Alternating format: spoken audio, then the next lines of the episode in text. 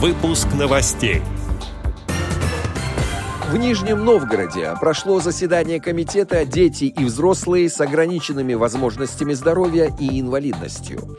Команда районного общества слепых стала чемпионом на соревнованиях в Темрюкском районе. Далее об этом подробно в студии Алишер Канаев. Здравствуйте. Здравствуйте.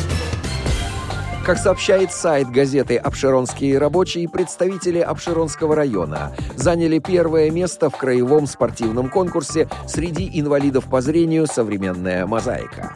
Это мероприятие, ставшее уже традиционным, проводится в рамках реализации государственной программы Краснодарского края «Доступная среда». В этом году оно прошло в поселке Волна Темрюкского района с 5 по 7 октября и собрало участников из 12 муниципальных образований Краснодарского края. Основными задачами этого конкурса являются создание условий для реабилитации инвалидов, обеспечение их интеграции в общество, искусства, а также популяризации адаптивного спорта.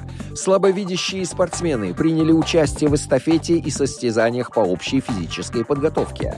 Обширонская команда по результатам всех соревнований стала победительницей краевого спортивного конкурса «Современная мозаика», завоевав главный кубок. Подготовил обширонскую команду к выступлениям ее капитан, представитель обширонского местного отделения Всероссийского общества слепых Арслан Давлятов.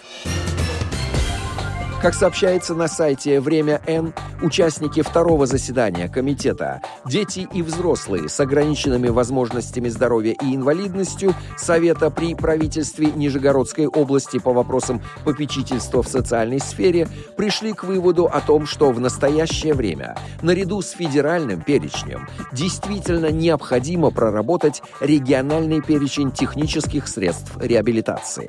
Пункты проката для инвалидов в учреждениях социальной защиты необходимо пополнить техническими средствами реабилитации.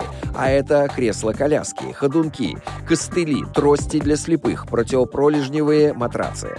В регионе пункты работают во всех районах, на базе центров социального обслуживания и учреждений семьи и детей. Всего их в области более 60.